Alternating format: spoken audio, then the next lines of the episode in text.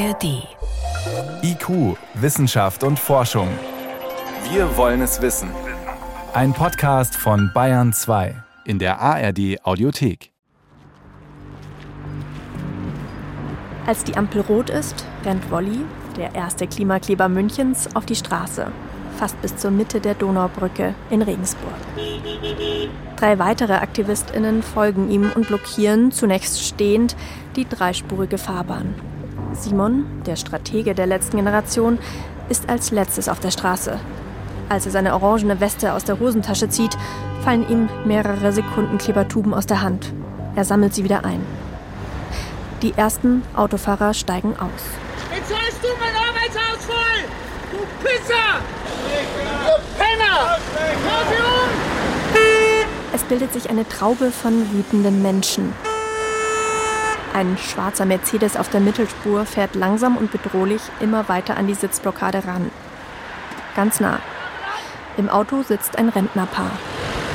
Ihr kriegt die ganze Bevölkerung gegen euch. Ihr bewirkt gar nichts. Im Gegenteil, irgendwann werden sie euch wehtun. Ihr seid lächerlich. Es müssen Familienmitglieder zu ihren Kindern. Was seid was, was seid ihr für Menschen? Simon und Wolli von der letzten Generation haben ihr Leben dem Aktivismus und dem Kampf gegen die Klimakrise verschrieben und ziehen damit ganz schön viel Hass auf sich. Wie kommen Klimaaktivisten dazu, sich auf diese Weise zu radikalisieren? Darum soll es in dieser Folge gehen. Denn auch Wissenschaftlerinnen und Wissenschaftler haben sich das schon gefragt. Inside Klimaprotest, Folge 2. Warum radikalisieren sich Aktivistinnen? Ich bin Charlie, ich bin 20 und im Moment Vollzeit als Klimaaktivistin in vor allen Dingen kreativen Aktionen unterwegs. Charlie ist nicht Teil der letzten Generation, zählt sich zum linksautonomen Teil der Klimabewegung. Charlie lebt komplett im Wald, besetzt einen Wald, wohnt permanent in einem Baumhaus, damit genau dieser Baum nicht gefällt werden kann. Charlie veranstaltet möglichst spektakuläre Kletteraktionen, um auf die Klimakrise aufmerksam zu machen. Aber das höchste, wo ich glaube ich bisher war, war über der Baustelle von Stuttgart 21 auf so einem 60 Meter hohen Kran. Das war, da hatte ich schon kurz Muffensausen. An einem Sonntagnachmittag in München wird sich Charlie über eine Autobahn von einer Brücke abseilen. Charlie, non-binär, ungefähr 1,60 Meter groß, mit kurzen, dunkelblonden Haaren, knotet dafür gerade ein orangenes Kletterseil an das Brückengeländer. Es ist in Aktion natürlich immer stressig, weil man da jeden Moment damit rechnen muss, dass man gestört wird von der Polizei. Es ist eine Fußgängerbrücke über dem innerstädtischen Teil der A8 in München, die etwa 15 Meter hoch ist. Unten fließt achtspurig der Verkehr vorbei. Erst einmal hat sich Charlie über einer Autobahn abgeseilt klettert sonst eher an Häuserfassaden. Charlie macht sich trotzdem keine Sorgen. Ich bin nebenher noch als Baumpflegerin tätig. Deshalb so Knoten und sowas sind, sind mein täglich Brot und so in Aktionen mindestens so ein bis zweimal im Monat, dass ich da auch kletter. Alles angefangen hat das bei mir so wie bei den meisten Leuten, glaube ich, in meinem Alter mit Fridays for Future dass ich die Proteste im Internet gesehen habe und mir gedacht habe, ja, da, das ist für mich anschlussfähig, da kann ich mitmachen, da möchte ich mitmachen, da möchte ich mich einbringen. Charlie hört dann vom Dannenröder Forst in Hessen, durch den eine Autobahn gebaut werden soll. Deswegen halten dort Aktivisten einige Bäume besetzt. Im Dannenröder Forst, also im Danny, war ich dann selber auch viel, habe dafür ab und zu die Schule geschwänzt und ähm, ja, habe da auch mich sicherlich auf eine Art und Weise radikalisiert, weil ich da zum ersten Mal so hautnah erlebt habe, wie auch diese Umweltzerstörung stattfindet und wie sie geschützt wird von diesem Staat. Die Waldbesetzungen werden geräumt und Teile des Waldes gerodet. Und doch hat Charlie gemerkt, dass diese provokanten Aktionen. Dass das ja genau das ist, was mir liegt und Freude macht und dass ich mich da wirkungsvoll fühle und habe mich dann einfach immer weitergebildet, immer mehr ausgetauscht und vernetzt mit Leuten und ja, bin so jetzt anderthalb Jahre gut in dem Spektrum so sehr aktiv. Charlie hat sich gegen Demonstrationen von Fridays for Future und Gespräche mit PolitikerInnen entschieden und lebt inzwischen komplett in einer Waldbesetzung. Im Altdorfer Wald in der Nähe von Ravensburg. Der soll teils gerodet werden, um dort Kies abzubauen. Charlie containert dort, pflegt ab und zu Bäume gegen eine Spende und nimmt nach eigener Aussage kein Arbeitslosengeld vom Staat. Kein Hartz IV, nichts. Charlie sagt, sie seien die unbequeme Hintergruppe in der Klimabewegung. Hinter zum Beispiel Fridays for Future. Wir sind die, die dafür sorgen, dass klar ist, wenn ihr nichts macht, dann habt ihr ein Problem. Nicht im Sinne, dass wir euch die Stadt auseinandernehmen, sondern dass wir halt dann mal die Hauptverkehrsader blockieren und es ein großes Verkehrschaos gibt.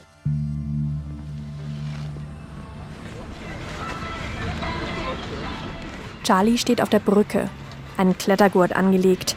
Ihr Mitstreiter Ruben, ziemlich sicher ein Anarchist. Das Fernziel oder die Utopie der keine Chefs, keine Regierungen, keine LehrerInnen, keine Polizei und Gerichte. Steht neben ihr mit einem Megafon. Denn an diesem Tag ist einiges anders als bei den Aktionen, die Ruben und Charlie sonst so machen, wie bei Stuttgart 21, anderen Autobahnabseilaktionen oder im Dannröder Forst. Ja, das ist der Witz an der ganzen Sache. Morgen sind wir vom Amtsgericht Freising für genau so eine Aktion angeklagt. Eine Protestaktion während der IAA 2021. Damals war das nicht angemeldet gewesen. Als 2021 die internationale Automobilmesse von Frankfurt nach München umgezogen ist, haben sich Aktivistinnen und Aktivisten am Eröffnungstag der Messe von einer Schilderbrücke über der Autobahn abgeseilt. Was für manche als Vorläufer der letzten Generation gilt. Ruben soll einer von ihnen gewesen sein. Über der A9 in der Nähe von Freising. Die Beschriftung der Schilder wurde damals überklebt mit großen Aufklebern. Statt Kreuz Neufahren und Fürholzen West stand über der Autobahn Verkehrskollaps und Smash Car Lobby and Industry. Das waren fünf, sechs Kleingruppen mit jeweils drei, vier Leuten, die rund um München Abseilaktionen, Kletteraktionen über den Autobahnen gemacht waren. Fast alle einführenden Autobahnen nach München waren an dem Tag blockiert. Doch hier und heute in München ist die Protestaktion angemeldet. Obwohl die Stadt sie eigentlich untersagen wollte, haben die Aktivisten mit dem Argument der Versammlungsfreiheit vor dem bayerischen Verwaltungsgericht im letzten Moment Recht bekommen. Die Polizei ist trotzdem vor Ort, nicht um die Aktivisten aufzuhalten, sondern um sie zu schützen. Auch die Polizei erlebt so etwas nicht alle Tage, sagt ein Sprecher. Also es ist mir jetzt nicht bekannt in den letzten Jahren, dass im Rahmen einer angezeigten Versammlung eine Autobahn gesperrt wurde. Charlie seilt sich ab, diesmal vom Gericht explizit erlaubt und baumelt über der Autobahn. Einmal lässt sich Charlie sogar plötzlich kopfüber hängen. Am Rand der Straße stehen Schaulustige und UnterstützerInnen. Eine Fahrraddemo fährt weit unten vorbei. Geil, die Fahrradkost da hinten. Autos stauen sich über Stunden an der Autobahnauffahrt. Charlie, Ruben und die anderen bekommen aber nichts davon mit, weil über 80 Polizisten im Einsatz sind, um die Autos von der Autobahn und dem Protest fernzuhalten. Es herrscht Ruhe. Man hört plötzlich mitten in der Stadt, auf der Autobahn, die Vögel zwitschern. Ganz anders in Regensburg auf der Donaubrücke. Ich bin echt mit euch. Auch verstehe ich auch, ich finde das Aber das ist scheiße. Die Aktivisten der letzten Generation setzen sich auf ein Signal hin und kleben sich mit Sekundenkleber auf die Straße. Wolli starrt stur geradeaus. Mehrere Autofahrer kommen direkt auf ihn zu. Ja, dummerweise. Was bedeutet das? Ja, können wir. Äh, Ich kann es Ihnen erklären. Weil ich muss im Krankenhaus jetzt. Äh, Sie haben einen Termin im Krankenhaus. Sie möchten Arbeit! Ja, nehmt ihr uns jetzt alle in Geiselhaft? Das ist allgemein, oder? Geiselhaft ist das, was du machst. Naja, es ist nie angenehm. Das ist eigentlich immer der unangenehmste Teil von der ganzen Blockiererei, wenn man die Leute wirklich blockiert. Die Aktivisten kleben mit einer Hand, mit der anderen halten sie ihr Banner. Die letzte Generation vor den Kipppunkten steht drauf. Das mit der letzten Generation kommt übrigens von einer Rede des ehemaligen US-amerikanischen Präsidenten Barack Obama, der gesagt hat, dass wir die erste Generation seien, die die Auswirkungen des Klimawandels spürt und die letzte Generation, die etwas dagegen tun kann. We're the first generation to feel the impact of climate change and the last generation that can do something about it. Auf Simons Banner steht Artikel 20a Grundgesetz. Der lautet, der Staat schützt auch in Verantwortung für die künftigen Generationen die natürlichen Lebensgrundlagen. Sie muss ihre Kinder abholen, bitte gehen es. Lassen Sie den Verkehr durch. Was wird das? Was soll das? Die Aktivisten bleiben sitzen. Simon gibt Presseotöne. Es ist schon immer schmerzhaft, vorgeworfen zu bekommen, was, was wir für Menschen sind und sowas. Aber ja, es, wir halten das aus. Wir wollen darauf hinweisen, dass wir in, in der absoluten Notstandssituation sind und es tut uns leid, dass wir stören, aber ja, die Regierung hat nicht im Griff, wo wir gerade drauf zusteuern und, und darauf muss aufmerksam äh, gemacht werden und, und das erreichen wir so sehr stark durch diese Blockade. Gleich müsste die Polizei kommen. Mein Name ist Lea Dom, ich bin Diplompsychologin, psychologische Psychotherapeutin und Mitinitiatorin der Psychologists for Future. Das ist eine Gruppe, die mit den Fridays for Future assoziiert ist und aus Psychologinnen und Psychotherapeutinnen besteht. Als ich die Psychologin frage, warum sich die Aktivisten der letzten Generation auf die Straße kleben, zeigt sie erstmal Mitgefühl. Da würde ich aus äh, psychologischer Perspektive denken, dass da viel Verzweiflung im Spiel ist, dass einfach auf andere Art und Weise das gar nicht mehr erreicht werden kann. Ja. Lea Dom sagt, die fortschreitende Klimakrise wird auch eine Krise der psychischen Gesundheit mit sich bringen. Mehr Hitze, mehr Gewalt, mehr Angst. Ich erzähle der Psychologin von den AktivistInnen, von Wolli und Simon von der letzten Generation, von Charlie und dem Kletteraktivismus, die ihr ganzes Leben dem Aktivismus widmen. Ich würde denken, dass sich da auf individueller Ebene etwas widerspiegelt, was wir tatsächlich gesellschaftlich auch bräuchten, nämlich große Umbrüche und wichtige Entscheidungen und auch mutige Entscheidungen. Aber wenn es um die individuelle Ebene geht, also jetzt zum Beispiel um diese beiden Menschen, dann ist es, äh, sehe ich es als Psychologin und Psychotherapeutin auch mit einer gewissen Sorge. Ne? Denn ich würde denken, ähm, dass es auch eine Aufgabe wäre, die Menschen so zu schützen, dass solche Entscheidungen gar nicht nötig wären.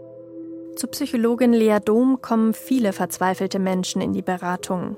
Sie haben Angst vor einer Zukunft, die aufgrund des Klimawandels nicht mehr lebenswert ist. Sie sind traurig, hoffnungslos, entfremdet und haben viele Fragen. In ihrer Beratung bietet Lea Dom Hilfe an und rät auch, selbst zu handeln. Wobei sie ausdrücklich sagt, nicht jeder und jede sollte Aktivist werden. Ich probiere mich an so Leitfragen zu orientieren. Das ist das wie, äh, was kann ich gut, was mache ich sowieso, was ist besonders wichtig und besonders wirksam und kann ich das auch in einer Gruppe machen. Weil wir wissen, dass wenn wir gemeinsam aktiv werden, sind wir viel, viel wirksamer, als wenn wir individuell probieren. Die Aktivistinnen wie Wolli, Simon oder Charlie haben sich diese Fragen gestellt und radikal für sich konsequent beantwortet. Sie handeln danach und fühlen sich mit ihren Antworten jetzt besser. Wir wissen, dass das Erleben von Selbstwirksamkeit, also dass wenn ich wahrnehme, ich habe an einem Punkt ein Problem und dann aber feststelle, ich kann das angehen und ich kann einen Beitrag dazu leisten und ich kann da tatsächlich in irgendeiner Form hilfreich und nützlich sein, dass das oft was ist, was die Situation leichter zu ertragen macht. Auch der Aktivist Simon, der Stratege bei der letzten Generation aus Regensburg, hat sich Hilfe bei den Psychologists for Future geholt. Lange bevor er an diesem Tag auf der Donaubrücke in Regensburg klebt. Vor vier Jahren ist er auf die Klimakrise aufmerksam geworden, hat sich mit den Folgen auseinandergesetzt, sich Reden des UN-Generalsekretärs Antonio Guterres angehört der Sachen sagt wie Es gibt einen Klimanotstand. Wir sind nahe an den Kipppunkten. Regierungen und Unternehmen machen nicht nur die Augen zu, sondern schütten noch Öl ins Feuer. But high-emitting governments and corporations are not just turning a blind eye. They are adding fuel to the flames. Das war bei der Vorstellung des letzten IPCC-Reports, genauso wie dieser Vorwurf durch den UN-Generalsekretär. Er bezichtigt Wirtschaftsvertreter und Politiker der Lüge. Simply put, they are lying. Ich war dann schon sehr bedrückt. Es hat mich sehr niedergeschlagen. Ich war, ähm, ja, es war für mich nicht leicht, damit umzugehen, das zu wissen. Und ganz ehrlich, das, worauf wir hoffen, ist ja auch nur eine, also vielleicht eine, eine ganz kleine Hoffnung, an die wir uns klammern, dass es noch möglich ist, das alles irgendwie abzuwenden. Aber es ist doch irgendwie ein ganz starkes Wissen da, dass es vermutlich nichts mehr wird, wenn wir sehen, wie unsere Gesellschaft unterwegs ist. Simon erzählt mir, dass er in dieser Zeit ziemlich dunkle Gedanken hatte. Wenn es irgendwann quasi nicht mehr zu stoppen ist, dann, dann will ich mir vielleicht auch nicht alles anschauen, ähm, was, was dann noch so passieren wird, weil ich keine Lust habe auf diese I told you so Momente irgendwie. Und wenn dann alles genau so oder vielleicht noch schlimmer wird, als irgendwelche Szenarien es vorausgesagt haben, wenn diese Ungerechtigkeit auf der Welt immer größer wird. Bei Simon ist das Wissen über die Klimakrise und was diese für uns alle bedeuten könnte, emotional ziemlich angekommen. So eingesackt, dass er sich moralisch verpflichtet fühlte, mehr zu tun. Simon macht es unter anderem am einem Moment fest, der ihn dazu gebracht hat, sich zu radikalisieren. Vom Demonstrieren bei Fridays for Future zum zivilen Ungehorsam überzugehen. 2020 das Kohle Ausstiegsgesetz heißt offiziell, es wurde dann in der, in der Klimabewegung Kohleeinstiegsgesetz genannt. Es war eine sehr dramatische Fehlentscheidung oder ein Versagen der Politik aus meiner Sicht, ähm, das gezeigt hat, dass die Regierung damals schon irgendwie den Großkonzernen nicht gewachsen ist und nicht sagen kann, stopp, wir machen es jetzt anders. Simon meint die Entscheidung der Bundesregierung, die Konzerne RWE und LEAG mit gut 4 Milliarden Euro aufgrund von Vertragsverpflichtungen dafür zu entschädigen, dass sie aus der Kohle aussteigen. Das war auf jeden Fall für mich ein aufrüttelndes Erlebnis, zu sehen, dass die Regierung irgendwie so schwach ist gegenüber großen Konzernen und, und nicht einen Schlussstrich ziehen kann bei, weiß nicht, Geschäftsmethoden, die, die unsere Lebensgrundlage kosten und, und wo die Konzerne aber ja auch schon Milliarden Gewinne damit gemacht haben. So geht auch er zunächst zu Waldbesetzungen und klebt sich dann auch auf die Straße. War sogar schon im Polizeigewahrsam, etwa die Tage vor Weihnachten im Münchner Gefängnis Stadelheim. Da landet man plötzlich an Orten, wo man dachte, dass man davon weit weg ist. Und dann fragt man sich schon, ob man irgendwo falsch abgebogen ist. Aber Simon tut es trotzdem. Und auch, weil er es sich leisten kann. Er hat studiert, schon ein Jahr als Ingenieur gearbeitet und bekommt noch Arbeitslosengeld 1, hat Ersparnisse, wie er sagt. Dabei spielen auch Privilegien eine große Rolle. Ich habe eine ganze Reihe an Privilegien, die ich aber eben halt als Verantwortung und als Chance sehe, einen Aktivismus zu machen, der anderen viel mehr wehtun würde, sage ich mal. Also wenn man hier immer wieder Kostenbescheide kriegt und sowas, das, das kann ich aushalten, das kann ich tragen. Andere Leute vielleicht eher nicht. In Regensburg sitzt Simon mit Wolli etwa eine Viertelstunde auf der Straße, als die Polizei kommt. Die haben ein zuvor fertig gepacktes Köfferchen dabei, mit allem, was sie brauchen, um die AktivistInnen abzulösen. Sonnenblumenöl, Holzspachtel und Knete. Die Polizei agiert an diesem Tag deeskalierend. Es scheint alles schon ein Teil einer Routine. Von Seiten der Aktivisten, aber auch der Polizei.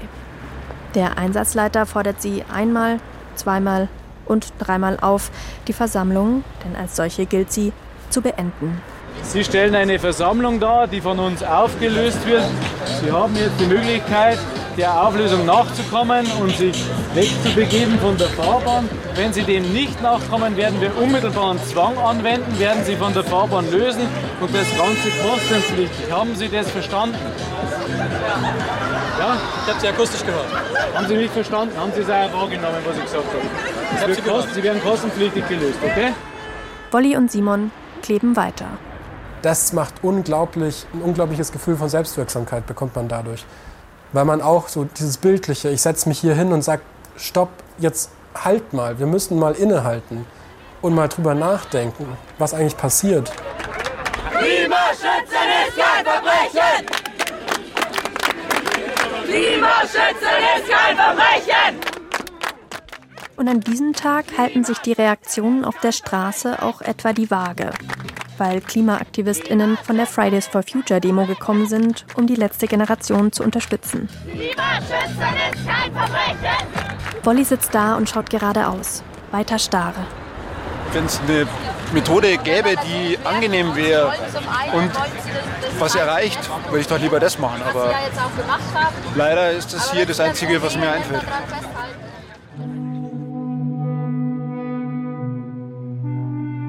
Wolli ist indirekt auch wegen Fridays for Future zur letzten Generation gekommen. Er hat nämlich einen Sohn, der 13 Jahre alt ist. Mit seiner Mutter ist er nicht mehr zusammen. Wegen seinem Kind ist er zu den Parents for Future gegangen.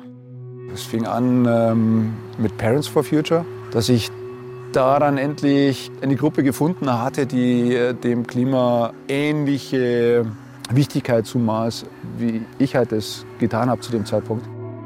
Wolli bezeichnet sich als postpanisch, fast schon fatalistisch, was die Klimakrise anbelangt. Als er Corona bekommt, hat Wolli Zeit, sich den Sachstandsbericht des IPCC zur Klimakrise durchzulesen. Es ist Herbst 2021 und in der WhatsApp-Gruppe der Parents for Future wird über das diskutiert, was später der Gründungsmythos der letzten Generation sein wird. Der Hungerstreik der letzten Generation. In der Parents-Diskussionsgruppe helle Aufregung, wie das denn überhaupt, äh, wie man das überhaupt machen kann, in den Hungerstreik zu gehen und dass das ja ganz schlimm ist. Aber Wolli denkt anders als die anderen Parents for Future. Auch weil er schon lange anderweitig in der linken politischen Szene unterwegs ist. Als einer der Begründer des Aufstands der letzten Generation durch seinen Hungerstreik in Berlin fast stirbt, entscheidet sich Wolli. Und dann dachte ich mir, hey, mit solchen Menschen, mit solchen Menschen kann man es probieren. Äh, wenn die Leute wirklich bereit sind, das eigene Leben zu riskieren, dann macht Sinn, dann kann ich da mitmachen. Und ja, da bin ich jetzt.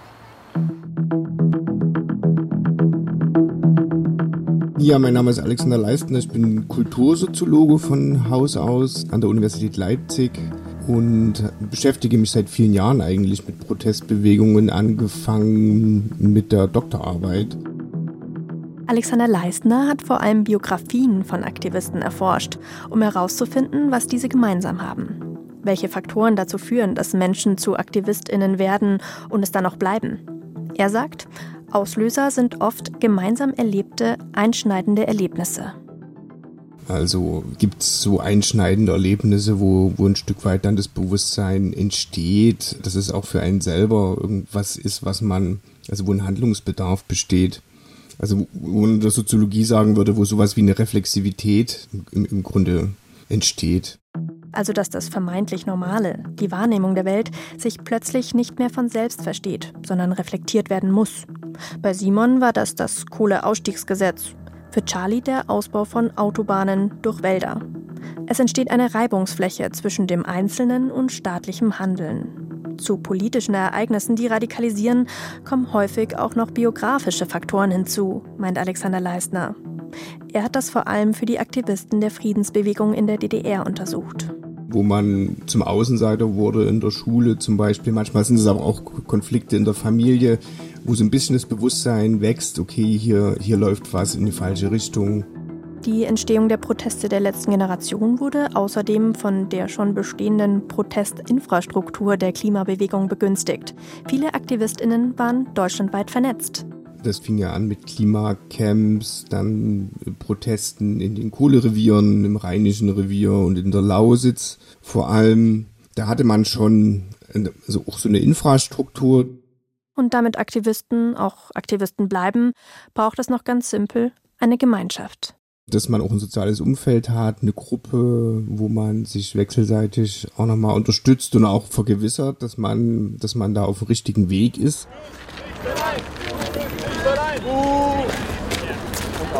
In Regensburg ist die Sonne inzwischen untergegangen.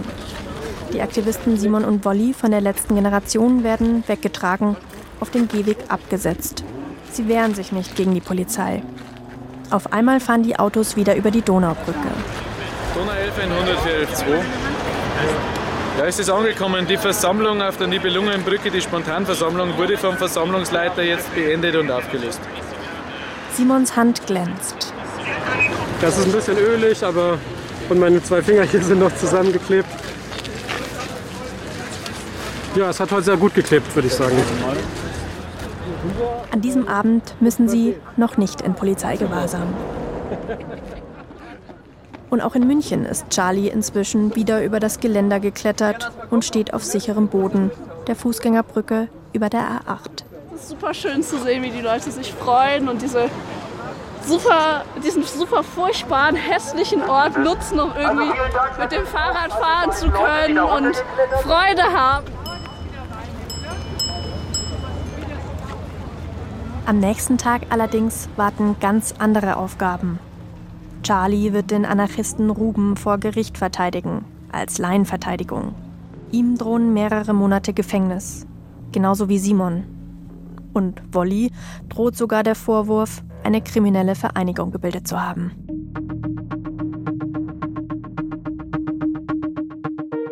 Das war die zweite Folge Inside Klimaprotest. Ich bin Anna Dannecker. Technik Anja Beusterin. Regie Ron Schickler. Redaktion Jan Toczynski. Eine Produktion des Bayerischen Rundfunks 2023.